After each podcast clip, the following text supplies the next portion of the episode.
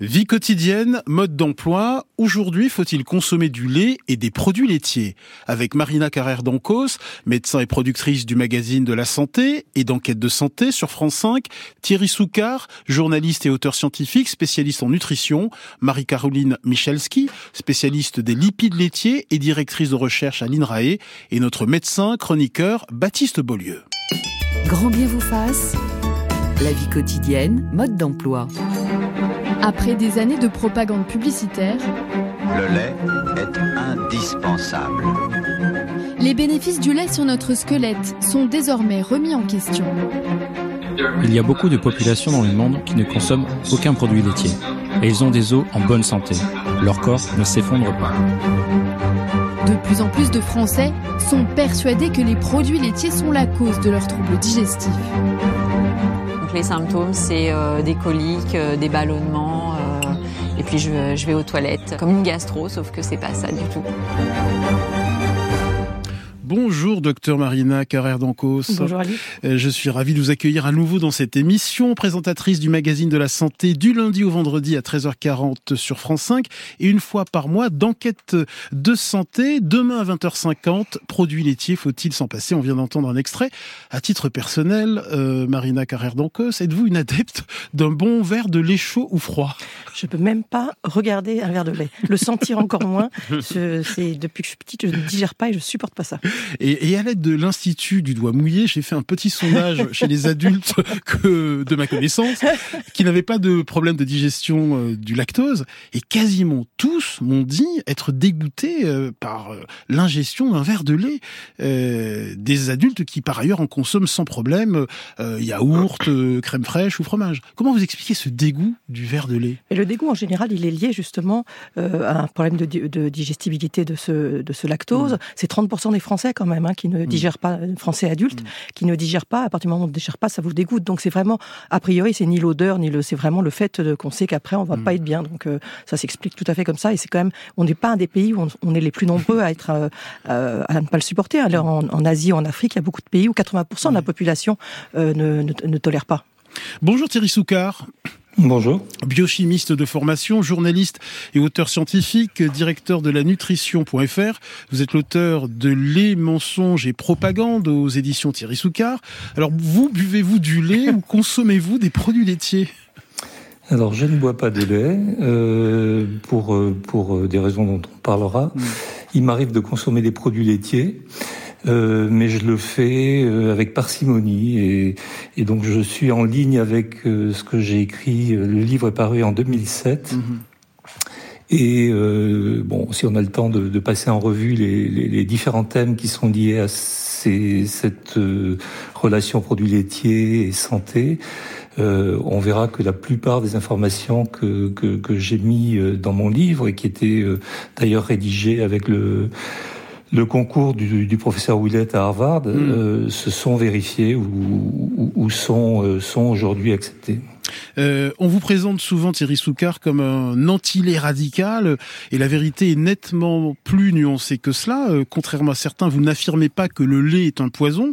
Euh, en tout cas, pour vous, il n'y a aucune raison scientifique, et on y reviendra tout au long de cette émission, il n'y a aucune raison scientifique d'en ingérer autant. Alors, j'ai- en fait, euh, pour, pour euh, essayer de, de recadrer le, euh, l'état d'esprit dans lequel j'ai écrit mon bouquin et, et faire court, euh, j'étais à Harvard à l'époque et je, je visitais assez souvent euh, l'école de nutrition de Harvard, qui est la première unité de recherche en nutrition au monde, et ils étaient sur cette thématique-là.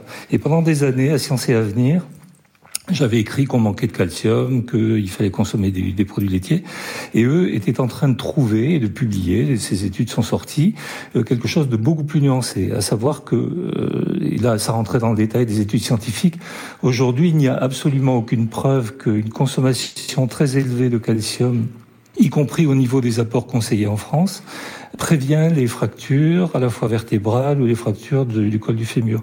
Et j'ai écrit ce livre dans cet état d'esprit, c'est-à-dire dire aux gens, voilà ce que dit la science, et ce que dit la science est quand même très éloigné à l'époque de ce que dit évidemment l'industrie laitière, et de ce que disait le gouvernement, puisque le gouvernement a mis de l'eau dans son lait depuis. donc voilà, voilà dans quel, dans quel esprit le livre a été écrit. Docteur Marina Carrère-Dancos. Oui, effectivement, euh, on était en plus sur une base de consommation à l'époque extrêmement élevée, hein, parce que c'était quatre, trois ou quatre produits laitiers. Les recommandations sont plutôt euh, baissées à, deux produits laitiers, avec un intérêt ou pas, ça on va le voir, mais en tout cas à deux produits laitiers, parce que l'excès, on le sait finalement, n'est vraiment pas intéressante. Mais pour euh, conforter ce que dit effectivement Thierry Soucard, il y a des, et le professeur Villette l'affirme tout à fait, il y a des pays où il n'y a aucune consommation de produits laitiers et on n'a pas du tout de plus grand risque fracturaire. Donc c'est peut-être euh, un peu utile pour prévenir les fractures, c'est sûrement pas le seul élément mm. important pour prévenir les fractures. Donc c'est cet argument qui était quand même l'argument massu euh, ne tient pas. Et on va y revenir bien évidemment. Bonjour Marie-Caroline Michalski. Bonjour. Directrice de recherche à l'INRAE, chef d'équipe à l'unité cardiovasculaire, métabolisme, diabétologie et nutrition, grande spécialiste des lipides laitiers. Euh, en quelques mots, de quoi est composé le lait animal, en l'espèce le lait le plus consommé, le lait de vache? Alors, le lait de vache apporte euh, euh, des protéines hein, laitières qui sont de, de bonne qualité et euh, tout à fait intéressantes pour la, la, la composition des, enfin, la, efficace pour nos pour nos muscles et pour leur et pour leur fonction. Donc, c'est vrai que de ce point de vue-là, c'est quand même un élément aussi à rappeler par rapport à la, à la santé de de nos seniors. Le lait apporte des matières grasses. Euh, tout à fait euh, variées et on découvre euh, très régulièrement euh, de nouveaux effets euh, physiologiques intéressants de des très nombreux acides gras différents. Hein. il y en a plus de 400 qui sont présents dans le lait. le lait apporte aussi euh, ben, du lactose, hein, effectivement. Donc ça, je pense qu'on y reviendra dans l'émission, hmm. puisque tout le monde ne le digère pas bien. Et puis aussi euh, de nombreux minéraux, donc euh, calcium, mais aussi des vitamines hein, qui sont très importantes pour le fonctionnement de, pour différents fonctionnements de l'organisme, hein, comme la, la, vitamine D, qui contribue aussi à, la, à la bonne assimilation du calcium pour qu'il soit efficacement orienté vers, le, vers les os. Donc ça, c'est quand même aussi quelque chose d'important. différentes vitamines d'origine animale qui sont qui sont importantes aussi pour le système nerveux, euh, pour toutes sortes de fonctions de l'organisme. Hmm. Alors d'après les chercheurs du Muséum d'histoire naturelle et, du CNRS, le lait commence à jouer un rôle important euh, dans l'alimentation humaine à l'apparition de l'élevage au Proche-Orient il y a environ 10 euh, 500 ans. La consommation de lait va se propager en Europe, en Afrique, jusqu'à l'Himalaya. Au néolithique, les humains semblent pouvoir digérer le sucre du lait, le lactose. le lactose, c'est l'un des composants du lait et pour être absorbé, ce glucide doit être dégradé par une enzyme, la lactase. C'est bien ça, Marie-Coréline Michalski?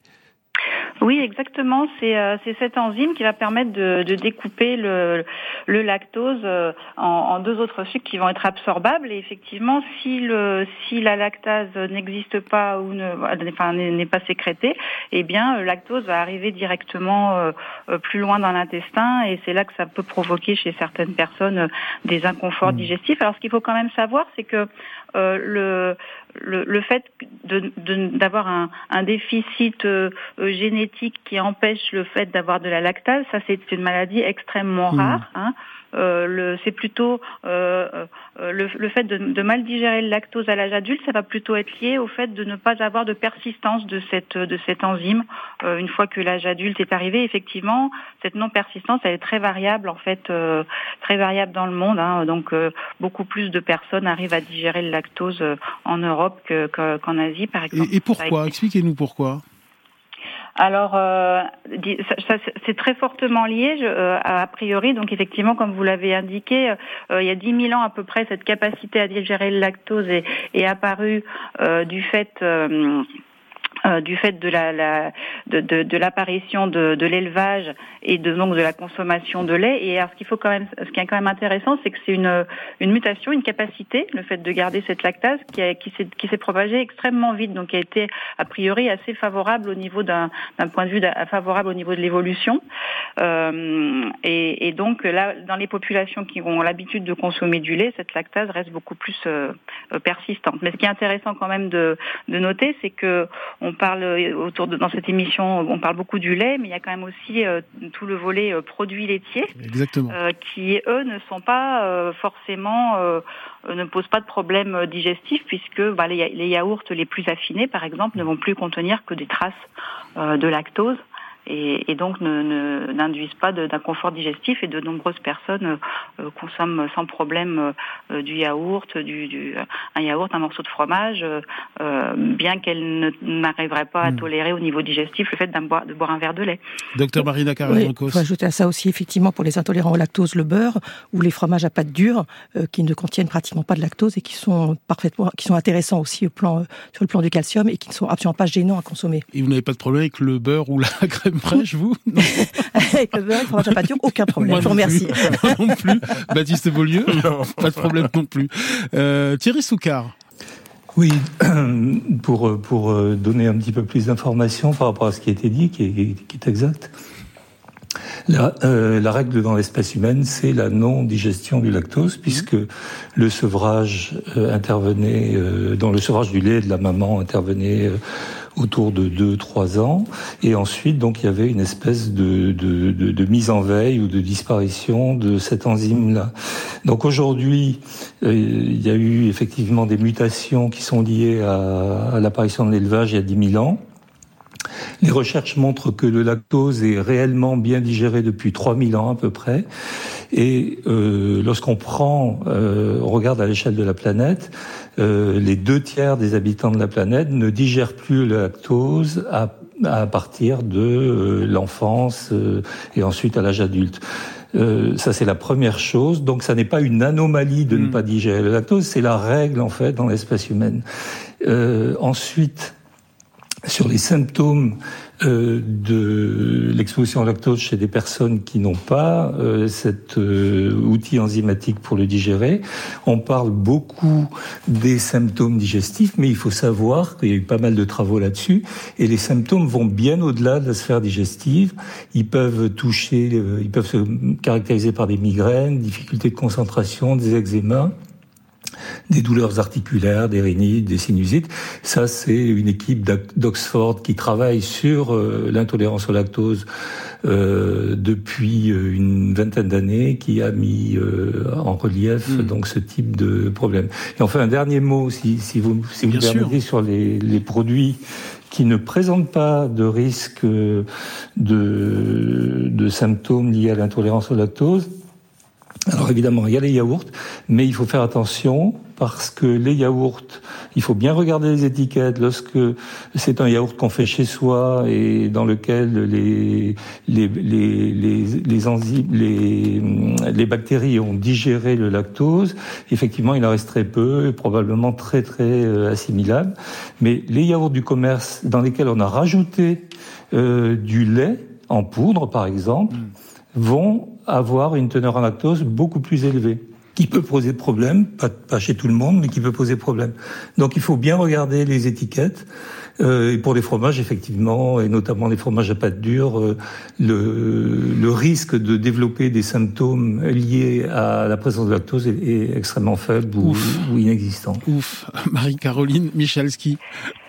Oui, alors c'est vrai que c'est vraiment important quand même d'insister de, sur ces aspects aussi de, des autres laitages que le lait en tant que boisson, et puis aussi pour euh, bien bien rappeler que parce qu'on on parle beaucoup du lien entre euh, le, calcium et la et la santé osseuse, mais le calcium c'est aussi un, composé qui est euh, extrêmement important dans dans de très nombreux processus de communication entre les cellules de notre organisme, dans la, la capacité de contracter nos muscles, dans la conduction du système nerveux.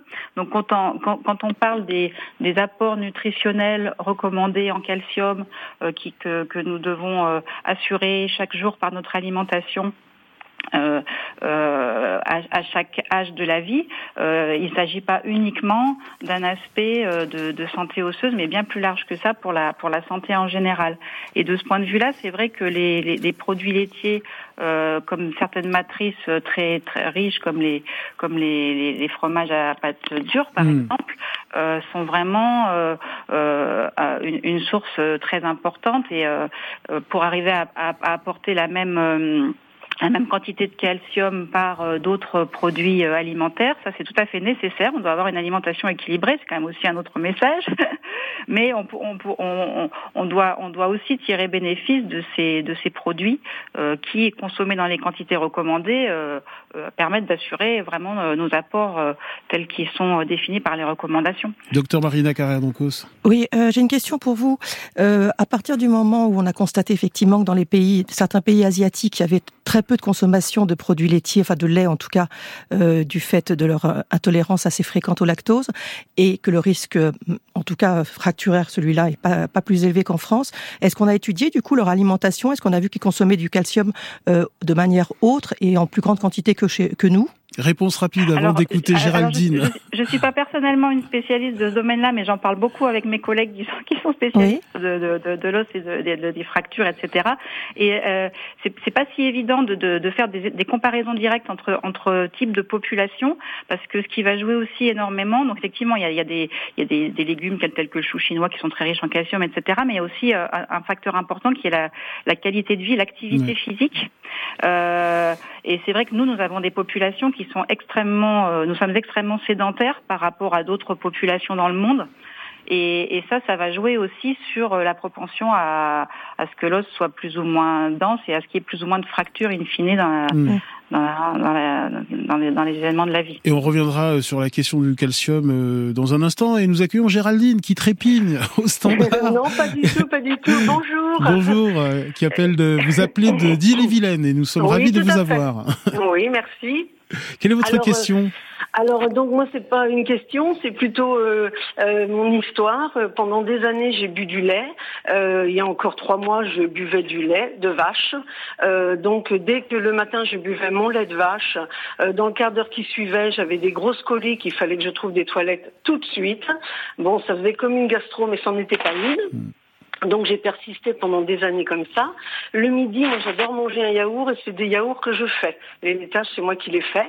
Donc euh, comme un monsieur parlait dans votre émission tout à l'heure, je n'ai pas retenu le nom, euh, il disait que bon, euh, quand on mettait du lait en poudre, ce que je faisais, voilà, ce que je faisais dans mes laitages à la maison, donc je mettais du lait, du lait en poudre, je prenais un yaourt de bonne qualité dans le commerce et je faisais donc mes yaourts. À chaque fois que je mangeais mon yaourt, pareil.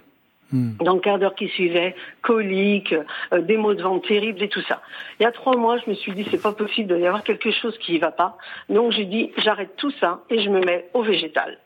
Donc j'alterne coco, soja, lait de riz et depuis plus rien.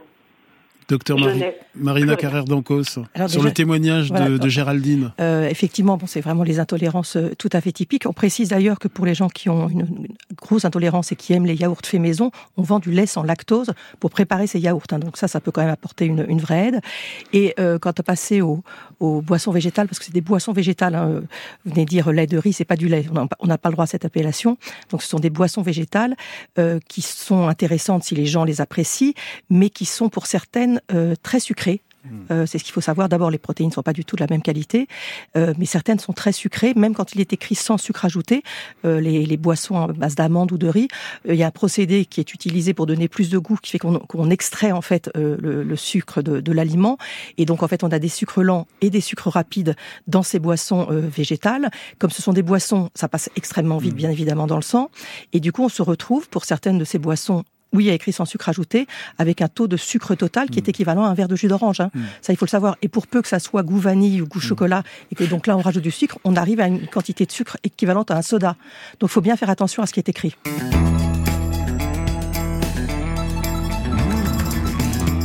Le calcium est un minéral que les vaches puisent dans leur alimentation. Une fois consommé par l'homme, il intervient dans la formation du squelette tout au long de la vie les os se renouvellent. Les vieilles cellules sont détruites pour être remplacées par de l'os neuf. Au cours de ce processus, le calcium donne à l'os sa rigidité et sa résistance.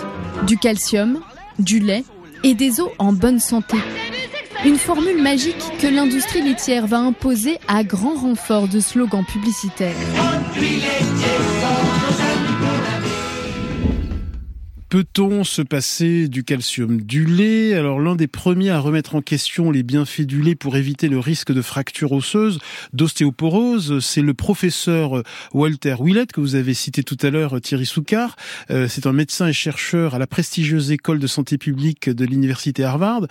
Euh, qu'affirme-t-il exactement, preuve scientifique à l'appui, Thierry Soucard Je rappelle que vous êtes l'auteur de Les mensonges et propagande. Eh bien, il a, il, a été, enfin, il y a eu des études avant euh, celles menées par Harvard sur, euh, on appelle ça des études écologiques où on regarde la consommation de calcium et on, on, essaie de trouver une corrélation avec le risque de fracture. Et puis à la fin des années 80, ils sont à la tête de deux grosses études de cohorte qui sont des études prospectives où on enrôle des gens qui sont en bonne santé au début et puis on regarde un petit peu ce qui se passe au niveau de leur santé et de leur consommation alimentaire. Et la première grosse étude en 87 a montré que les femmes de l'étude des infirmières, donc l'étude de Harvard qui comprenait 80 000 personnes, eh bien, dans cette étude, ils voulaient montrer à l'origine que les femmes qui consommaient le plus de lait avaient moins de fractures du col du fémur. Et en fait, c'est l'inverse qu'ils ont montré. Et ils ont dû refaire les calculs, d'ailleurs, Willett me disait, pour être sûr qu'ils se trompaient pas.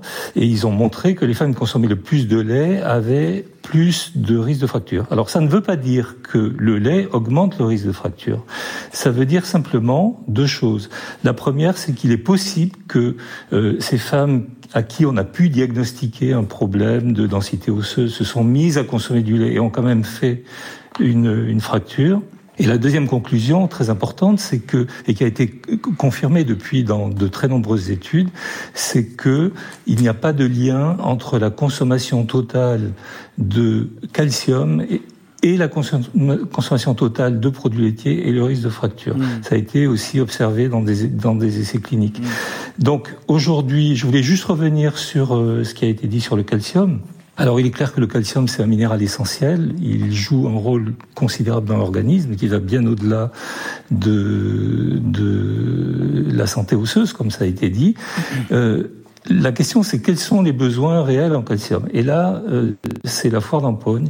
Euh, personne ne sait réellement. Euh, les études dont on dispose sont des études d'équilibre calcique qui ont donné des résultats complètement divergents.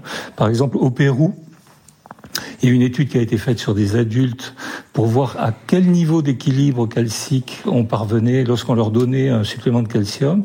Et qu'auparavant on les empêchait de consommer du calcium, eh bien on arrive à 200 mg par jour. Euh, mais par contre, aux États-Unis, la même étude a montré 700 mg par jour. Donc les besoins en calcium sont très personnels, très individuels. Ils dépendent du statut de chacun en calcium. C'est-à-dire que si vous avez peu de calcium, consommez peu de calcium, le corps va euh, euh l'absorber de manière beaucoup plus efficace. Et pour conclure, euh, les, donc les, besoins optimaux, les apports conseillés en France sont de 1000 mg entre 19 et 23 ans et 950 mg après 24 ans. Ils sont de 700 mg sur la base des mêmes études en Grande-Bretagne et ils sont de 500 mg pour l'OMS. Docteur Marie Donc vous voyez la grande variabilité et elle dépend beaucoup de la qualité globale de l'alimentation, c'est-à-dire la présence de protéines, la présence excessive de sel, par exemple, peut augmenter le, les besoins en calcium. Docteur Marina Carrère, ça a envie de vous répondre Oui, non, c'est surtout pour, c'est pas pour répondre à Thierry qui est tout à fait pertinent. Tout ce qu'il vient de dire, c'est pour dire qu'on trouve du calcium quand même dans autre choses que dans les produits laitiers et que c'est effectivement intéressant euh, de pouvoir en consommer sans mm. être obligé de consommer ces produits laitiers, en tout cas en excès. On en trouve dans, dans beaucoup de, de, légumes verts, on en trouve dans les sardines, mm. par exemple, qui est quand même un aliment excellent pour la santé, pour ses matières grasses et pas cher. Donc on peut tout à fait avoir un apport correct, même si on est intolérant au lactose. Quelles sont les recommandations euh, de consommation de lait ou de produits laitiers euh, des autorités de santé Aujourd'hui, on est à deux produits laitiers par jour, c'est euh, depuis 2016, ce qui est un équivalent de deux verres de lait, de deux portions de fromage. De, voilà, c'est à peu près à ça qu'on est revenu depuis 2016. Mmh. Et, et j'aimerais citer une nutritionniste proche de l'industrie laitière, Marie-Claude Berthière, qui affirmait dans Madame Figaro du 16 mai 2019, je la cite, qu'avec seulement deux produits laitiers, cela devient compliqué et coûteux de couvrir nos besoins en calcium. S'il faut remplacer par des amandes, du chou, des lentilles, le prix de l'assiette augmente de façon significative et tout le monde ne peut pas le supporter. Votre regard, euh, Baptiste Beaulieu, médecin généraliste euh, Moi, mon regard, c'est que, c'est que j'ai entendu le témoignage tout à l'heure. Euh, d'une dame qui a souffert toute sa vie d'avoir consommé du lait. Et moi, je suis d'une génération qui a grandi avec à la télévision le matraquage de les produits laitiers sont mm. nos amis pour la vie. Et je me demande qui va apporter réparation à cette femme qui a souffert mm. toute sa vie parce qu'elle a peut-être aussi bah, écouté ce qu'on lui disait à, la télévision, à la radio. Et sur cette nutritionniste qui dit oui, c'est coûteux. Les sardines, c'est pas cher. Hein. Bah ben, et les lentilles non plus. Hein. Marie-Caroline Michelski, chercheuse à l'INRAE. Oui, euh, merci. Alors euh, c'est vrai que ce que ce que ce qui me semble important de de, de, de, mettre en avant quand même, c'est qu'il y a des, des, on parle bon des, deux portions de produits laitiers par jour qui sont recommandées chez les adultes. Donc euh, ça mhm. c'est, c'est l'état actuel des recommandations. il y a quand même deux parties, de deux, deux catégories de la population qui sont avec des besoins particuliers. Ce sont les enfants et, et les seniors. Euh, et c'est vrai que euh, il faut quand même rappeler que les recommandations sont quand même maintenant de trois portions euh, par jour pour les enfants et aussi pour les seniors. Aussi bien, il s'agit pas uniquement de la santé osseuse, hein, mais aussi de la croissance, de la santé musculaire, et ça c'est valable aussi pour les seniors.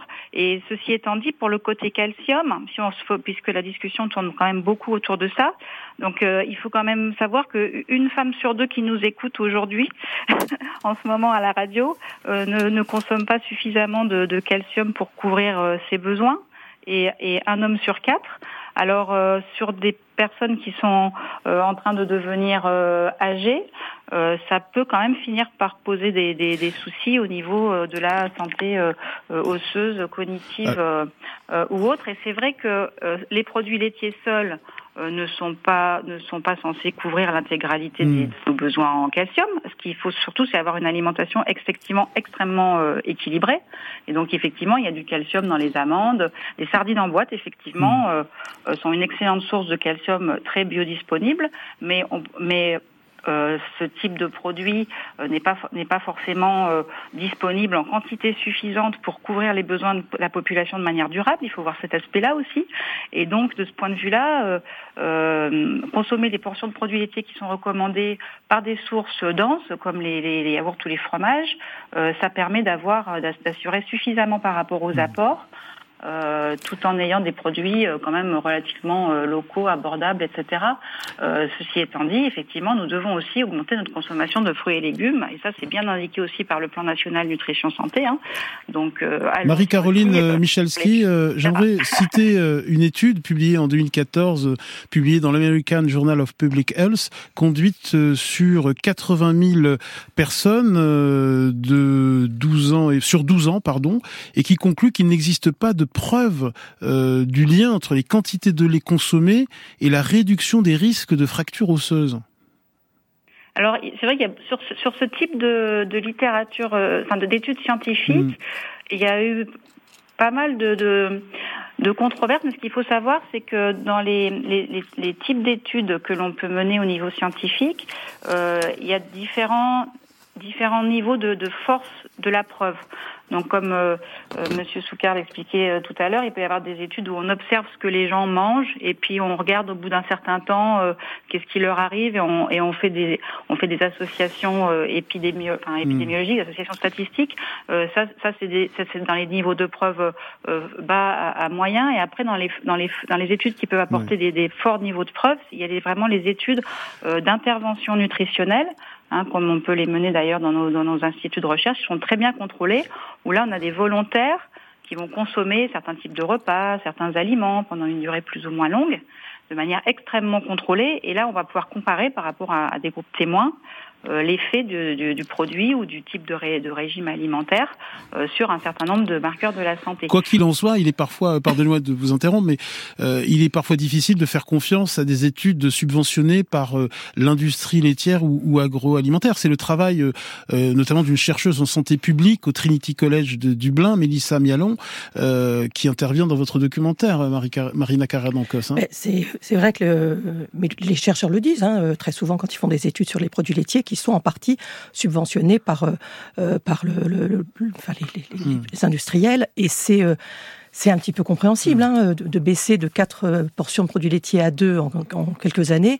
Ça, ça a entraîné un coût est absolument considérable. Donc si on peut effectivement montrer l'intérêt, parce que j'ai juste le dire, l'intérêt des produits laitiers, il n'y a pas que le calcium, il y a aussi quand même les protéines qui sont de très bonne qualité. Mmh, et quand on le supporte pour les gens âgés, c'est vraiment très important. Donc ça, c'est vrai. Euh, Marie-Caroline Michalski, en quelques mots, on a beaucoup de questions dans ce sens. Est-ce que les enfants doivent se passer de lait de produits laitiers?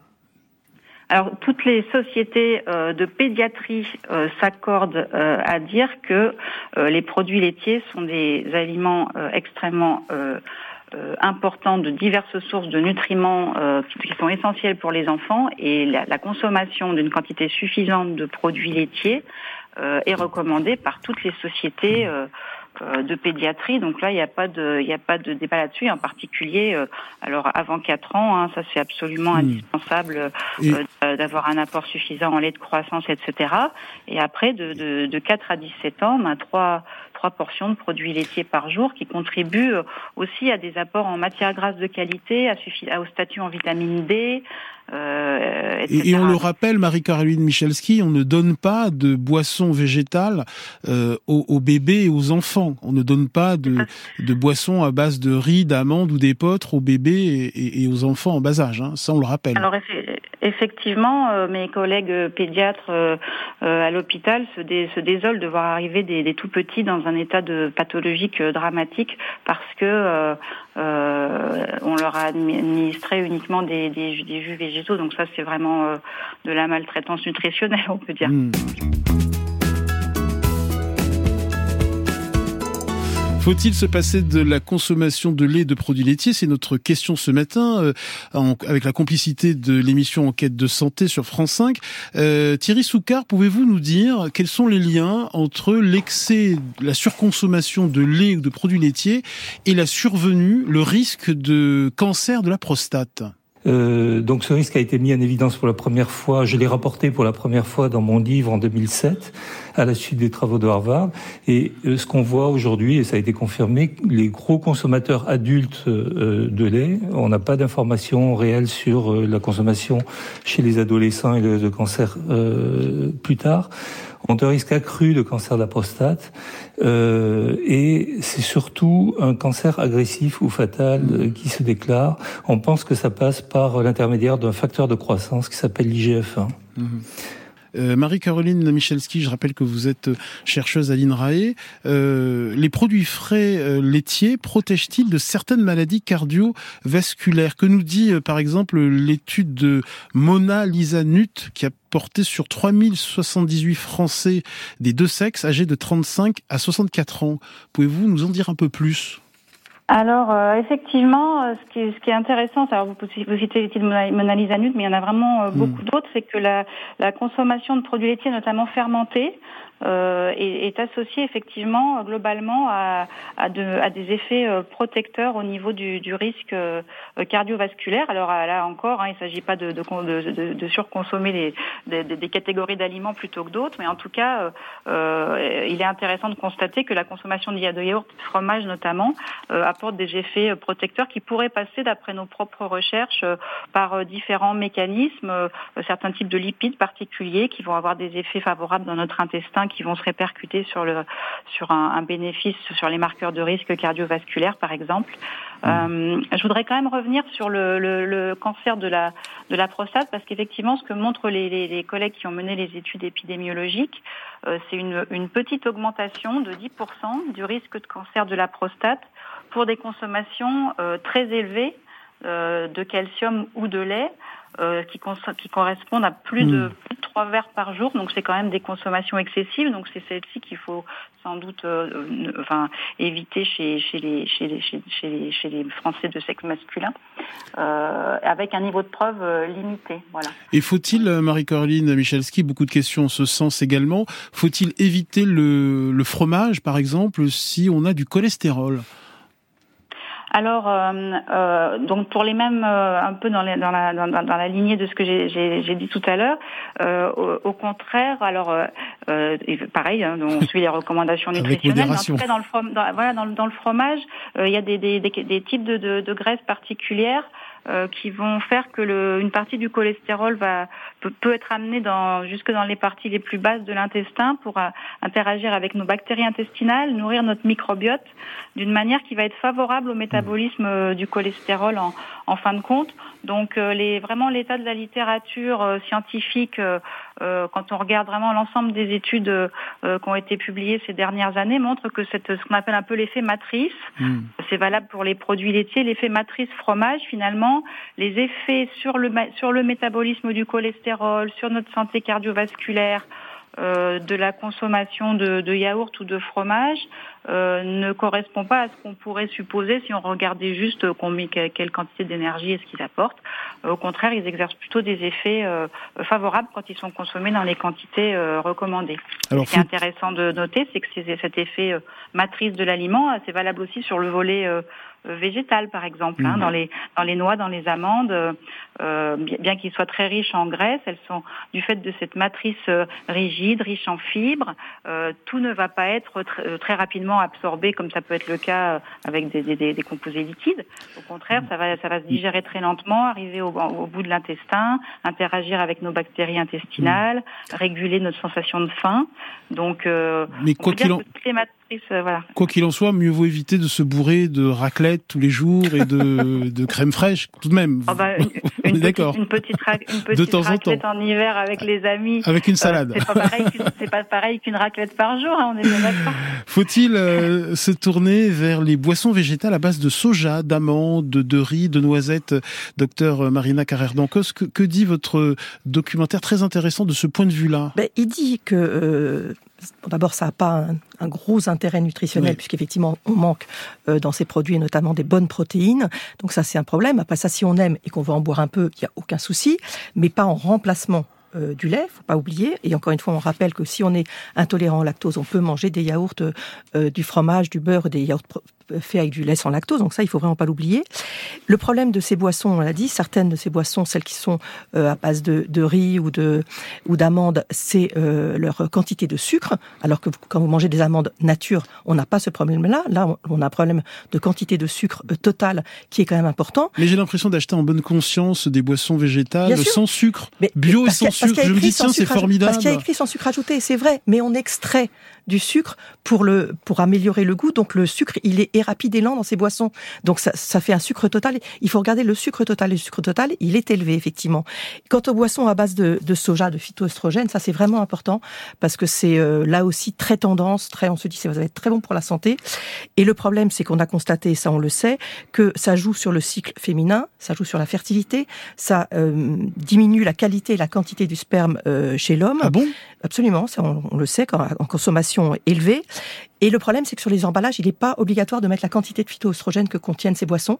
Donc, euh, vous ne savez absolument pas ce que vous consommez. Donc, la recommandation aujourd'hui, c'est de ne pas les donner aux femmes enceintes, aux jeunes enfants ou aux femmes qui ont un antécédent de cancer hormonodépendant, de cancer du sein ou de l'ovaire. Donc, on est extrêmement prudent. Baptiste Beaulieu euh, moi, j'ai une mauvaise expérience avec les boissons à base de soja. Parce que, hein. non, non, mais une période où j'en ai consommé énormément et euh, j'ai arrêté parce que le matin la glace, je m'apercevais que je commençais à avoir une petite gynécomastie. Mais vraiment. Euh, C'est-à-dire, expliquez-nous. Eh ben, euh, au bout de 4-5 mois, euh, ben, j'avais plus de plus de pectoraux. J'avais commencé à avoir des des seins un petit peu, quoi. Voilà. Et puis à l'arrêt, ça, s'est rentré dans l'ordre immédiatement. Ça joue sur les récepteurs en mono. Là-dessus, il y a aucun doute. Donc, vaut mieux éviter peut-être ben, pour tous. Sauf si on va avoir en, boire un verre comme ça de temps en temps si on aime ça. Ben, tous les matins, ça peut, le phytoestrogène, ça paraît pas recommandé. Le, les autres, les boissons à base d'amande, si on veut, pas de souci, mais, mais pas en quantité de remplacement des produits laitiers. Et phytoestrogène, prudence donc dans certaines catégories de la population, vraiment. Hmm. En quelques mots, Marie-Caroline Michalski? C'est vrai que enfin, tous ces aspects de, de phytoestrogènes qui peuvent perturber euh, voilà, des aspects hormonaux, mais pas, pas uniquement, beaucoup d'autres fonctions dans l'organisme, il faut quand même faire attention. Et, finalement, la conclusion, c'est que euh, sur différents types de produits alimentaires, il faut, en fait, il faut consommer de tout dans les quantités recommandées et ne pas se lancer dans, dans le fait de surconsommer tel ou tel, tel ou tel type d'aliment. Nous sommes des omnivores et nous avons besoin d'avoir des sources diversifiées euh, de d'aliments et de nutriments euh, euh, végétaux et animaux. Et, et vraiment, voilà, il faut garder notre notre bon sens et notre équilibre alimentaire en s'appuyant sur voilà sur les recommandations qui nous sont faites. Merci à tous, merci Caroline Michalski, Thierry Soukar, merci beaucoup docteur Marina Carrère Blancos. merci à vous. Et merci à tous. Et vous pouvez évidemment podcaster cette émission sur l'appli France Inter. Grand bien vous fasse est un podcast France Inter.